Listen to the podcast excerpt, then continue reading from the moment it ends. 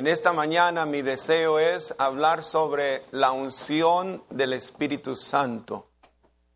Después de cuarenta y algo de años de conocer eh, este movimiento conocido como pentecostal o pentecostés, eh, después de tantos años, yo creo que puedo mejor explicar ah, la necesidad del Espíritu Santo, la necesidad de ser hombres y mujeres llenos del poder del Espíritu Santo.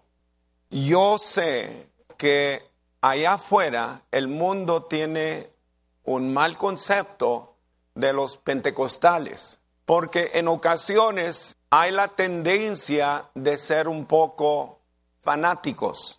Yo sé lo que ellos dicen, de nosotros y a veces nosotros les hemos dado razón para que ellos vean esta experiencia en una forma negativa.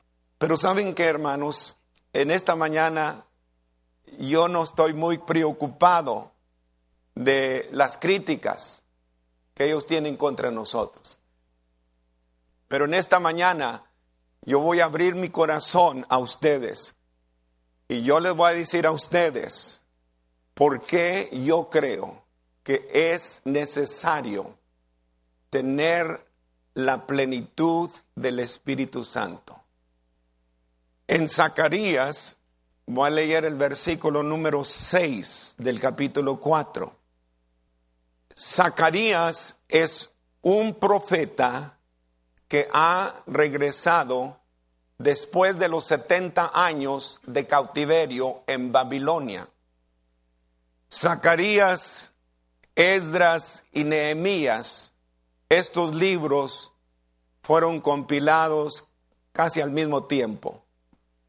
Los tres libros hablan del regreso del cautiverio y de la reconstrucción de Jerusalén y del templo. Jerusalén quedó en ruinas, fue totalmente destruido y eso lo tenemos por seguro porque Jeremías habla allí en el libro de lamentaciones, habla de la ruina de Jerusalén. El templo quedó totalmente destruido. Pero estos hombres sintieron de parte de Dios que Dios le estaba hablando de regresar a Jerusalén y reconstruir a Jerusalén y el templo. Cuando el templo fue construido por Salomón, Salomón usó 150 mil hombres para la construcción.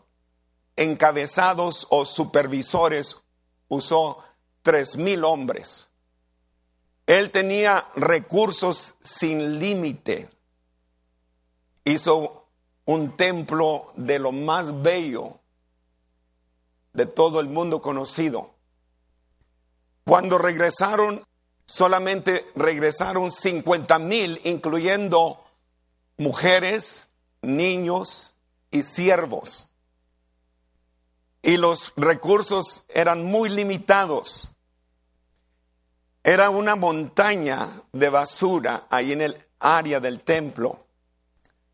Y pronto los hombres se desanimaron y prefirieron regresar a sus casas y mejor enfocarse en la reconstrucción de sus casas. En el Antiguo Testamento tenemos ciertas profecías que nos hablan del poder de Dios y del Espíritu Santo en eventos extraordinarios. Uno de ellos se encuentra en Ezequiel capítulo 37, donde Ezequiel ve un valle de huesos secos. Entonces Dios comienza a hablar con el profeta y le dice que profetice a esos huesos.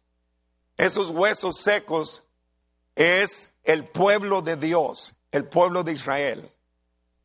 Y Dios le está diciendo, llegará el día cuando todo el mundo iba a pensar que ese pueblo iba completamente a acabarse ser totalmente destruido, cosa que pasó cuando los ejércitos entraron y descubrieron estos campos de concentración donde millones y millones de judíos fueron muertos. Y todo el mundo pensaba que eso era el final del pueblo judío. Y en esa profecía Dios le está enseñando a Ezequiel lo que va a pasar. Y que Dios de nuevo iba a levantar este pueblo. Y lo iba a hacer a través del Espíritu Santo. Ese es un evento sobresaliente. Algo que Dios iba a hacer a través del poder del Espíritu Santo. Levantar un pueblo que todo el mundo creía que se había acabado. Y una nación. Aquí en Zacarías, Dios tiene un mensaje para Zorobabel, el encargado de la reconstrucción del templo. Zorobabel está muy preocupado porque no tiene las finanzas y no tiene la ayuda para reconstruir. Y viene esta palabra a Zacarías. Y en el verso 6 dice, entonces respondió y me habló diciendo, esta es palabra de Jehová a Zorobabel, que dice, no con ejército, ni con fuerza, sino con mi espíritu, ha dicho Jehová de los ejércitos. Esta es una palabra específica para esa ocasión.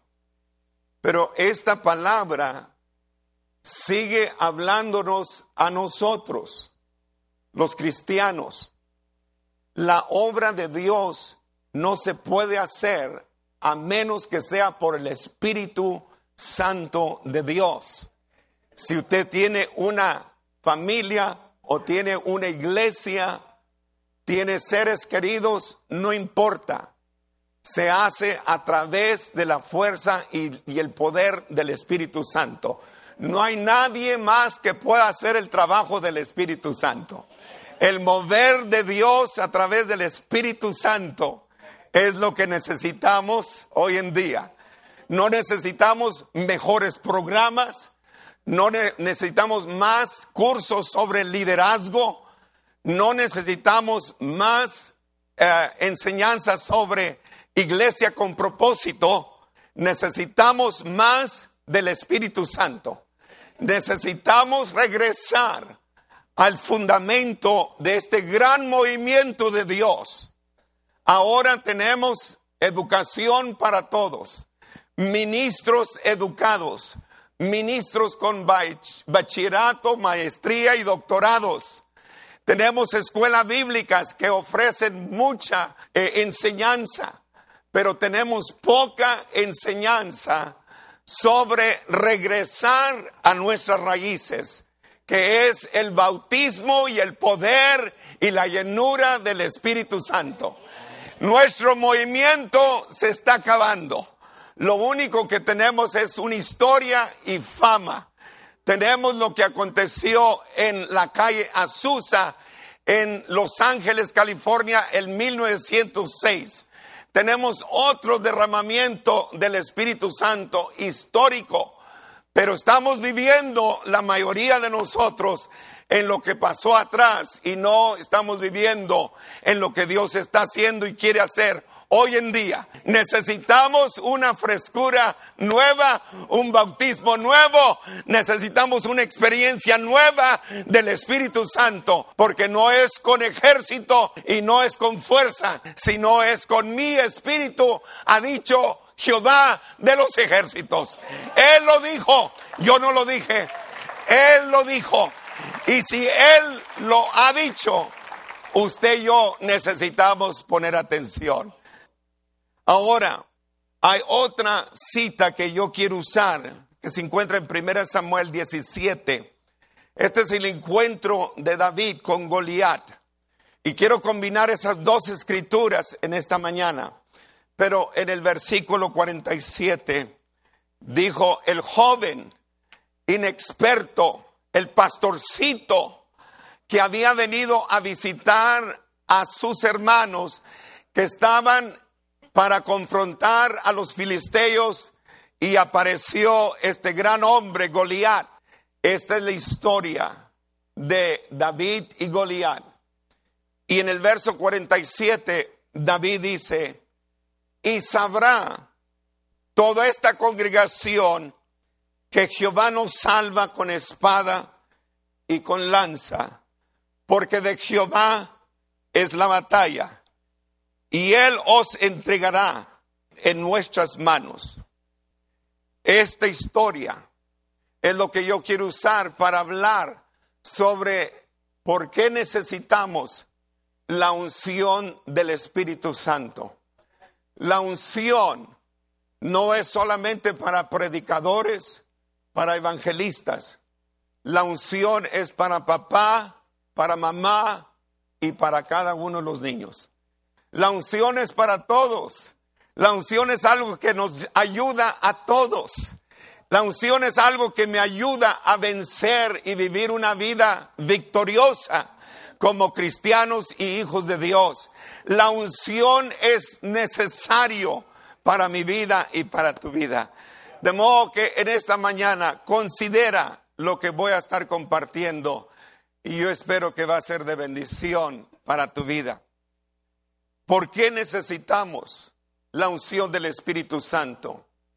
El Señor dijo estas palabras en Hechos 1.8, y me seréis testigos.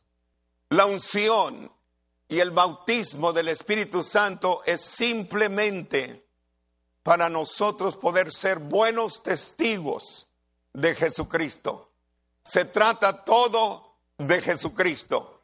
Y nosotros recibimos el Espíritu Santo para dar testimonio, para honrarle a Él, para glorificarle a Él, para que nuestra vida pueda reflejar el amor de Dios y el poder del Espíritu Santo viene para hacer Jesucristo una realidad. Y yo doy honra y gloria al Señor en esta mañana por eso. Necesitamos el bautismo, la llenura, la unción del Espíritu Santo. Y yo estoy convencido de eso. Y en esta mañana no voy a hacer ninguna excusa. Le voy a, le voy a dar estas razones. Primero, primero, ¿Por qué necesitamos la unción del Espíritu Santo? Porque el Espíritu Santo causa que en nosotros entre un celo por las cosas sagradas de Dios. Cuando David se allegó al lugar donde estaban los israelitas peleando contra los filisteos, todavía no entraban en batalla pero Goliat salía cada mañana a desafiar el pueblo de Israel. Y todos estaban temerosos de este grande hombre y de los filisteos. Él salía en la mañana y por las tardes y los desafiaba y les pedía un hombre que pudiera pelear contra él. Si ese hombre ganara, los filisteos le iban a servir a los israelitas, pero si perdían, los israelitas le iban a servir a los filisteos. Y esa es la historia. Ahora, en el verso número 26, vamos a leer unos versículos. David, un joven, un pastorcito que había venido para traer alimentos a sus hermanos. Oyó en esa mañana a ese gran hombre Goliat. Y dice el verso 26 de 1 Samuel 17. Entonces habló David a los que estaban junto a él, diciendo, ¿qué harán al hombre que venciere a este filisteo y quitare el oprobio? Noten esa palabra, y quitare el oprobio de Israel. ¿Quién es este filisteo incircunciso para que provoque, noten esa palabra, a los escuadrones del Dios viviente? ¿Quién es este incircunciso? Cuando David oyó a ese hombre, le entró un grande coraje santo. En nuestras palabras, diría quizá, ¿quién es este sinvergüenza que está insultando al ejército del Dios viviente? Nosotros le servimos a un Dios viviente. ¿Y quién es este incircunciso para que esté aquí insultándonos? Le entró un gran celo. Cuando el Espíritu Santo viene, nos hace consciente de todas aquellas cosas que deshonran a Dios. El pecado abunda a nuestro alrededor y muchas veces ya estamos acostumbrados a esas cosas que ya no decimos nada. Cuando cayó el Espíritu Santo en el día de Pentecostés y comenzaron a hablar en otras lenguas, los que lo estaban oyendo y viendo se burlaban de ellos y pensaban que estaban ebrios, que estaban borrachos. Y Pedro pronto se puso de pie y dijo, estos no están ebrios como vosotros suponéis. Da la apariencia que han estado tomando. Están ebrios, pero están ebrios en una manera que ustedes no conocen. Y allí les comenzó a hablar sobre la profecía de Joel capítulo 2 y les comenzó a hablar sobre el Espíritu Santo. Hay un celo. La muchacha que perseguía a Pablo y días tenía hablando y diciendo cosas de Pablo y Silas. Era una muchacha que estaba endemoniada. La escritura dice que por varios días la escuchaban. Pero de un momento, Pablo le entró un coraje santo de Dios y la escritura dice que viéndola, le dijo a la muchacha, te mando en el nombre de Jesucristo que salgas de ella. Y la escritura dice que en ese mismo instante ella fue hecha libre. El Espíritu Santo trae un celo el Espíritu Santo nos contrista cuando vemos cosas que no honran a Dios. Este fue el caso de Pablo cuando entró a Atenas y veía toda clase de ídolos. Y dice la escritura allí en Hechos 17 que Pablo en su espíritu se enardecía viendo la ciudad entregada a la idolatría y sigue diciendo que él discutía con ellos todos los días en la plaza. Pablo escribiendo a los Corintios nos dice, porque el, amor de Dios nos constriñe. Hay algo, hay algo en una mujer o en un hombre lleno del Espíritu Santo. Estamos celosos por las cosas que ofenden a Dios. Nos duele cuando vemos hombres y mujeres dados al pecado. Nos duele en el corazón cuando oímos de esos centros de aborto donde criaturas inocentes están siendo abortadas. Nos duele el corazón. Tenemos un celo por las cosas de Dios y no estamos contentos y no estamos a gustos. Y el Espíritu Santo viene para darnos celo por las cosas santas de Dios y por las cosas que deshonran a Dios. ¿Cuántos sienten en esta mañana por lo que está pasando? El pecado está abundando. Leyes se están escribiendo y están siendo adoptadas. Leyes que deshonran a Dios. Leyes que aprueban que el estilo de vida de un homosexual o una mujer lesbiana sea protegida. Leyes que protegen a los musulmanes más que a nosotros que somos una nación de cristianos. Y esas leyes se están metiendo en el Congreso.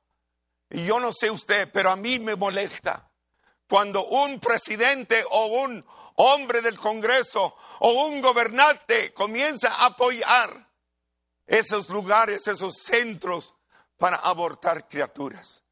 Eso duele mi corazón. La cosa no se está poniendo mejor, la cosa se está poniendo peor. Y yo creo que Dios busca hombres y mujeres que están dispuestos a ponerse de pie y abrir la boca y hablar en contra de esas cosas que deshonran a Dios. Y Dios va a traer juicio contra nuestra nación.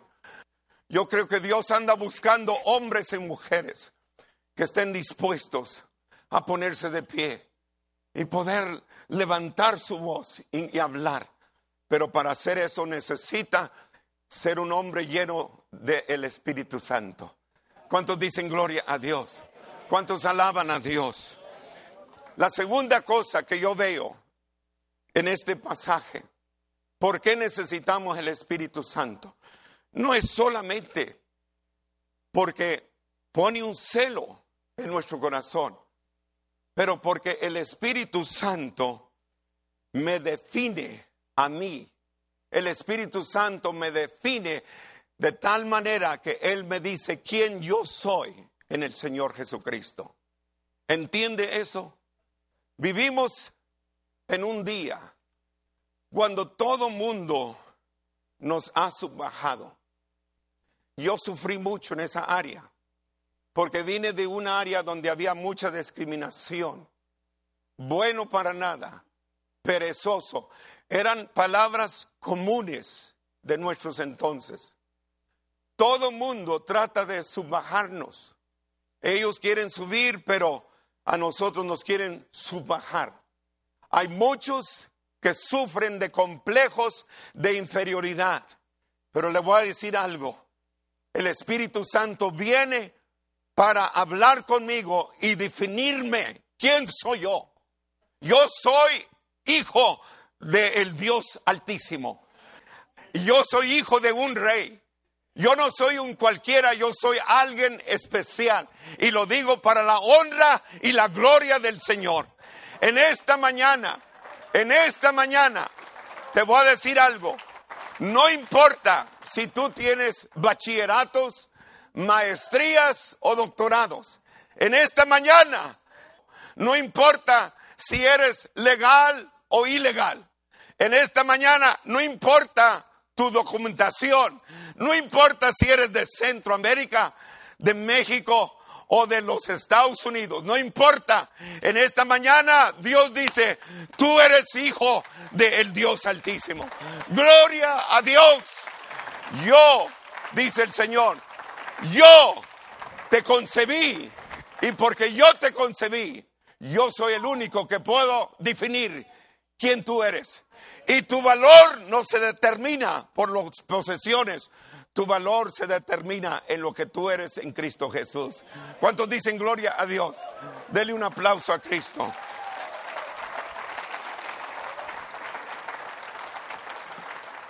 Mire lo que decían de David.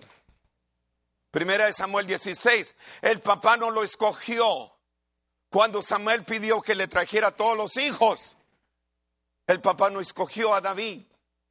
Trajo los, los mayores trajo los más fuertes, porque iban a ser ungidos para ser rey. Pero a David dijo, no, ni para qué. El papá pensaba muy poco de David, era un jovencito.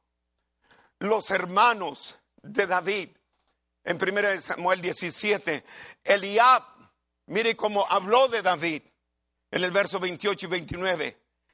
Se encendió en ira contra David, dice la escritura, y dijo, ¿para qué has descendido acá? ¿Y a quién has dejado aquellas pocas ovejas en el, desierto? Yo conozco tu soberbia y la malicia de tu corazón, que para ver la batalla has venido. Se insultó, se ofendió cuando apareció David. ¿Qué andas haciendo aquí? Chamaco travieso, chamaco desobediente, chamaco perezoso, en vez de estar cuidando las ovejas de papá, ¿qué andas haciendo aquí? You lazy, no good for nothing, dirían en inglés. Mire el rey, el rey Saúl, en 1 Samuel 17. el rey también tenía mal concepto. ¿Quién eres tú? Tú eres un muchacho. Dijo, verso 33, Saúl a David, no podrás tú ir contra aquel filisteo para pelear contra él, porque tú eres un muchacho y él es un hombre de guerra desde su juventud. Tú no eres nada. Tú no eres profesional, tú no tienes entrenamiento, tú no tienes preparación. ¿No ha oído esas palabras? Se salva uno y tiene un ardor por servirle al Señor. Y viene otro y le dice, ¿sabes qué? Al rato se te va a acabar ese fuego. O viene otro educado, no, pero es que tú nunca has ido a la escuela bíblica. ¿Y qué? Yo conozco muchos de la escuela bíblica, se graduaron y no están en ministerio. Y otros se graduaron y regresaron al vicio y la droga los mató. Amigos que yo tuve en la escuela bíblica. Pero cuando viene el Espíritu Santo, el Espíritu Santo sabe cómo prepararte. Y ahí está Saúl. Y Saúl le tuvo lástima. Y yo creo, por eso le dice, mire, le, dice en el versículo 38, y Saúl vistió a David con sus ropas y puso sobre su cabeza un casco de bronce y le armó de coraza. Mira, por lo menos ponte el equipo, vas a morir, pero tienes que morir en, estilo, ¿me entiendes? No vayas a entrar ahí como un chamaco pastorcito, ponte por lo menos mi vestidura. Y lo armó.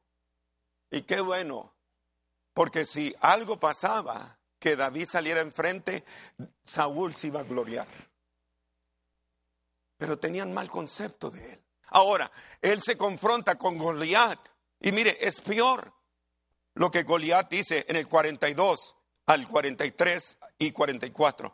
Y cuando el filisteo miró y vio a David, le tuvo en poco porque era muchacho y rubio y de hermoso parecer. Mira, tú pareces un modelo, estás muy bonito para andar en esto. Se insultó, se insultó. Dice, y luego sigue diciendo, y dijo el filisteo a David, ¿soy yo un perro para que tú vengas a mí con palos? y maldijo a David por sus dioses. Y dijo luego el filisteo a David, ven a mí y daré tu carne a las aves del cielo y a las bestias del campo. Ven, vente y te voy a hacer pedazos. Todos hablaban mal del pobre David, pero qué bueno que David sabía quién era en el Señor. David estaba seguro él escribió sus salmos, el Salmo 23, Jehová es mi pastor y nada me faltará. Él va a cuidar de mí, Él me va a guiar, Él me lleva por lugares para honrar su nombre. Y David conocía a Dios. ¿Qué cosas? El Espíritu Santo cuando viene me dice, no se trata de lo que no tengo y lo que no soy. Se trata de lo que yo soy en Él. No está en mi fuerza, no es en mi poder, no es en mi sabiduría, no es en mi conocimiento, no es en mis habilidades, no es en mi hablar elocuentemente, es en el poder del Espíritu Santo. Dele un fuerte aplauso a Cristo. Eso es lo que Dios le está diciendo a Zacarías, que le diga a Zorobabel, no con ejército, ni con fuerza, sino con mi espíritu, ha dicho Jehová de los ejércitos. ¿Usted cree que a menudo que nos hacemos más viejos, que la cosa se pone mejor? Hoy nos duele casi todo en el cuerpo. Tengo dolores que yo nunca sabía que existían. Eh, ahora difícilmente puedo dormir a gusto en la noche es más difícil para hacer la obra para mí ahora. Pero el Señor me recuerda, no es por tu fuerza, no es por tu inteligencia, no es por tu sabiduría, no es por tu elocuencia, es por el poder del Espíritu Santo obrando en tu vida. Y me dice, ahora tú necesitas más que nunca depender de mí, porque no depende de mí, depende del Señor. ¿Me están entendiendo, hermano? ¿Cuántos dice gloria a Dios? Número tres, número tres. Déjeme darle una tercera razón por qué necesitamos al Espíritu Santo. Porque el Espíritu Santo nos trae humildad y Él causa que Dios sea glorificado. Déjeme repetirlo. El Espíritu Santo nos trae humildad y causa que Dios sea glorificado. ¿Por qué digo eso? Porque hoy día, hermano, hoy día da náusea en lo que estamos viendo. Todo mundo quiere recibir la honra y la gloria. Quieren jactarse como un pavo real. Quieren que los veamos. En las iglesias a veces parece que estamos en competencia a ver quién llama más atención. Y a veces queremos o pensamos que este lugar sagrado es porque yo me he conseguido el lugar de privilegio. Quieren jactarse. ¿Y sabe qué? A veces el Espíritu Santo, el bautismo del Espíritu Santo, en aquellos días lo veían como una bacha de honor. Mírenme, yo tengo el bautismo del Espíritu Santo. Yo hablo en otras lenguas. Yo sé lo que es ser guerra contra el diablo. Yo sé lo que es ser espiritual, jactándose y jactándose y cantando. Los hombres más honrosos que yo he conocido jamás en toda mi vida han sido hombres que no tienen ministerio acá arriba, pero su ministerio es allá, con gente desconocida. La unción es para, para hacerme un hombre humilde. Yo nunca puedo recibir la honra y la gloria. Eso pertenece a Dios. ¿Me, me oyeron? Mire lo que dijo David en el verso 37. Añadió David, está hablando con Saúl, Jehová que me ha librado de las garras del león y de las garras del oso, él también me librará de la mano de este filisteo. Y dijo Saúl a David, ve y Jehová esté contigo, dándole a Dios el crédito si tú eres un buen padre, si tú eres una buena madre, dale a Dios el crédito y la honra y la gloria. Si tú eres un hombre de negocio y te va bien, dale a Dios la honra y la gloria. Todo lo que tú y yo tenemos viene de la mano de Dios. ¿Cuántos dicen gloria a Dios? Estamos vivos por la pura misericordia de Dios cuál sea tu talento, cuál sea tu habilidad, dale a Dios toda la honra y la gloria. Pablo tenía el mismo corazón. Era un hombre inteligente. Se afanaba por conocer más y más de las escrituras. Un hombre que tuvo experiencias que la mayoría de nosotros nunca hemos tenido. Este hombre podía jactarse en muchas cosas. Pero mire lo que dice en 2 Corintios 12, 9. Por tanto, de buena gana me gloriaré más bien en mis debilidades, para que repose sobre mí el poder de Cristo. Él fue el que dijo, cuando yo soy débil, Él es fuerte. De manera que, mire hermano, Spurgeon lo dijo de esta manera, la iglesia de hoy en día necesita que Dios la pueda debilitar para que Él pueda ser glorificado. Es mi convicción que hay pocas iglesias que verdaderamente tienen el mover del Espíritu Santo. Pedro y Juan iban al templo y allí estaba un cojo, un paralítico. Y el paralítico comenzaba a mendigar, esperando un poquito de plata.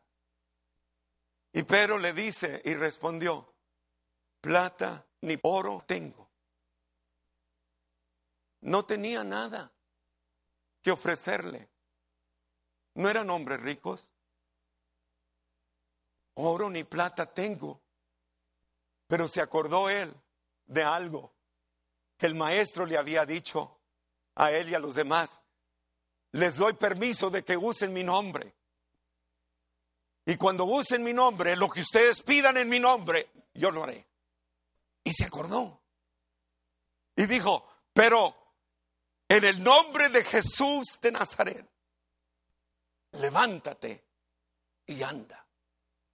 Él era tan atrevido y tenía tanta fe en el nombre de Jesús. Él dijo en esta mañana, el nombre de Jesús va a ser más que suficiente para sanar a este paralítico. Y todos corrieron. Estaban maravillados en lo que había pasado. Y él pronto les llama la atención. ¿Por qué os maravilláis de esto? Dice Pedro. O de por qué, eh, por nuestro poder, este cojo ha sido hecho sano. Y les comienza a testificar de Jesucristo. ¿Qué hacen la mayoría de los predicadores hoy en día? Ellos quieren colectar grandes ofrendas porque alguien fue sano o porque Dios hizo un gran milagro en la audiencia. Mire hermano, nunca, pero nunca usted reciba la honra y la gloria. Al Señor sea la honra y la gloria desde ahora y para siempre. Si tú estás vivo, a Él sea la honra y la gloria para siempre. Si tú trabajaste esta semana, a Él sea la honra y la gloria para siempre. ¿Cuántos dicen gloria a Dios? Dele un fuerte aplauso, por favor. Voy a terminar. Voy a terminar. Termino con esto. La cuarta razón ¿Por qué necesito al Espíritu Santo? Ponga mucha atención, porque el Espíritu Santo me da valor para confrontar mis enemigos, mis temores y mi futuro. Se lo digo otra vez. El Espíritu Santo me da valor para confrontar mis enemigos, mis temores y mi futuro. ¿Entiende lo que estoy diciendo? entiende lo que es quedar solo, entiende lo que es tener un cónyuge y luego el cónyuge se va con Dios, entiende el temor que uno siente, o cuando un hijo se le pierde, o cuando un hijo muere, entiende lo que es perder su trabajo después de tantos años entiende eh, lo que es perder su casa, la casa que era su mansión, la casa que era el sueño de su vida, entiende lo que es perder eso, entiende lo que es perder su salud, sabe el temor de perder la salud. Y yo estoy aquí en esta mañana para decirles a ustedes, el Espíritu Santo viene para darme valor, para confrontar mis enemigos, mis temores y mis futuros. Yo no sé cómo será el día de mañana, pero yo sí sé quién tiene el día de mañana en su mano. El Señor Jesucristo. Dele un aplauso al Señor.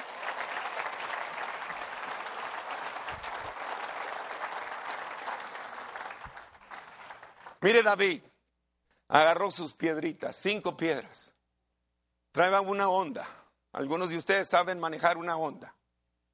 Y eran buenos en usar la onda. David era bueno. Agarró cinco piedras. Cada una de estas piedras me lo voy a asegurar. Me va, yo tengo cinco oportunidades para cuando él dé un lanzazo, yo tengo cinco oportunidades de pegarle a este incircunciso. Y mire, dice la escritura que, que él corrió a donde estaba el filisteo. Corrió. Y él dijo estas palabras.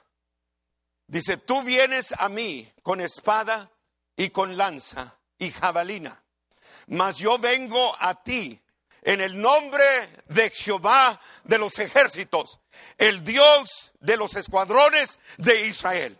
Dice, a quien tú has provocado. Oiga hermano, qué celo, ¿verdad? Diablo mentiroso. Diablo mentiroso, ¿tú crees que yo voy a correr? Si yo sé quién está conmigo. Él está aquí a mi lado. Él es mi hermano mayor. Él es el que ha prometido nunca dejarme. Él es el que ha prometido ser mi defensor. Él es mi escuadrón. Aleluya. Y él, él soltó la piedra, hermano. Y yo estoy seguro de esto. Yo estoy seguro de esto. De esto no hay duda. Dios mandó un ángel y dice, pronto, vete, agarra esa piedra que va en el aire, agárrele la piedra. Y el ángel se fue como una bala. ¿Saben en cuánto camina un misil, hermano? Un misil de un tanque camina entre, a 3.500 millas por hora. Pues ese, ese misil no es nada en comparación. Se vino un ángel, brother. En el aire va la piedra. Y viene el ángel y arrebató la piedra. Y se llevó la piedra. Se fue, se fue. ¡Pum! El Goliat nomás se hacía. Se mecía. No sabía lo que le había pasado. Le pegó aquí y se le estrelló el casco. Y Goliat cayó, hermano. Y todos, aleluya, decían todos los israelitas, oh, aleluya. Sí, ahora sí te, ahora sí te puedes gozar. Pero hace rato estabas bien acobardado. ¿Eh? ¿Qué pasó? ¿Por qué cambias? Las promesas son las mismas. Ahí están. aleluya. Gloria a nuestro Dios. Sí. Tú pudieras haber entrado a la batalla. Dios te hubiera usado a ti. Y David saca la espada de ese Goliat, una espadona así. Y la levantó. Y se subió arriba de él. En el pecho, allí se subió. Y le Y le cortó la cabezona. ¿Sabes cuánto pesaba esa cabeza? No menos de 50 libras. Una cabezona, hermano, de burro. Y yo digo que David levantó la cabeza y todos alabando a Dios, todos glorificando a Dios. Eso es lo que tú y yo necesitamos. Necesitamos el poder, el bautismo, la llenura. Estás desanimado, estás cansado, la vida te ha maltratado. Por eso tú necesitas la frescura, necesitas rejuvenecer. Sí, eso es lo que necesitas. Ya los cantos, mira, apenas aplaudas. Apenas está aplaudiendo. Se te está acabando el combustible. Necesitas, necesitas un fuego. ¿Me entiendes? ¿Saben lo que estoy diciendo? El águila cuando el pico ya se le está acabando, mire, y las alas, el, plumaje les está, se le está haciendo viejo, se sube a la cumbre, comienza a darse golpes contra la roca golpea el pico contra la roca y da golpes y golpes y golpes hasta tumbar el pico. Y luego el plumero le da, le da, le da golpes para que se caiga la pluma. Porque él sabe que al rato va a venir un pico nuevo y nuevas plumas. Oh, deme tiempo, dice el águila, deme tiempo en mi nido, allá arriba de la cumbre, solito yo, solito, deme tiempo. Y al rato, cuidado, trucha, dicen los mexicanos. No, hombre, que queda cuando le sale la pluma y el pico. Me... Oh, yo sé que él hace maromas en el aire, brother, nomás para celebrar su plumaje nuevo y pico nuevo. Y mira, entre más fuerte la tormenta, más poder agarra el águila. Extiende sus alas y, brother, viene a 100 millas por hora. Un águila, hermano, puede tumbar una vaca o un caballo de un golpe. Un águila puede ver, hermano, un pez de dos millas de retirar y se viene desde allá, se viene aclavado así, aclavado, aclavado, hermano, cien millas por hora. Se levanta esos animalitos. Ahora se extiende. Ahora dice el águila, ahora yo estoy disfrutando lo que yo sabía que yo era. Yo sabía que yo tenía algo y todo lo que necesitaba es tiempo en la cumbre allá solo. Y el Espíritu Santo viene para darte un nuevo ánimo. Ser revestido de poder de lo alto. Ahora puedes cantar y decir gloria a Dios, alabado sea el nombre de Jesús. Este es el día que Dios nos ha dado. Este es el día que Jehová nos ha dado. Me voy a regocijar en ello. Gloria a Dios, alabado sea el nombre de Jesús. Con dolores, sin dolores, con problemas, sin problemas. El Señor está conmigo. Y si el Señor está conmigo, ¿quién? ¿Quién contra? Tus hijos necesitan ver a ese padre valiente, ese padre que anima en medio de las pruebas y el dolor. Eso es lo que tus niños necesitan. Tú eres el héroe de tus hijos. Tus hijos te ven a ti como un héroe. Y ellos quieren crecer y ser como papá, para bien o para mal. Preocúpate de ser un hombre de Dios lleno del Espíritu Santo. Necesitamos una iglesia que pueda regresar a esos, a esos días antiguos, esos días del principio. ¿Qué pasó, hermano? ¿Qué pasó? Veníamos a la iglesia, veníamos antes del culto y lo primero que hacíamos correr al altar. Queríamos estar en el altar. 30 minutos en el altar. Se terminaba el culto y corríamos al altar. Todo era el altar, el altar. Termino con esto. No sabes lo que te estás perdiendo. No sabes. Domingo por la noche, no sabes lo que te estás perdiendo. Te estás perdiendo algo sabroso, hermano. No sabes lo que te estás perdiendo en no llegar al culto de oración. No sabes.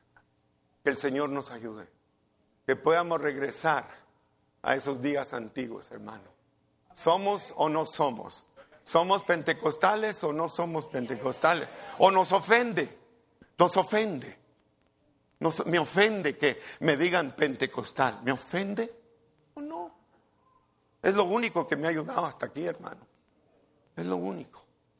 Que Dios me los bendiga y que Dios me los guarde.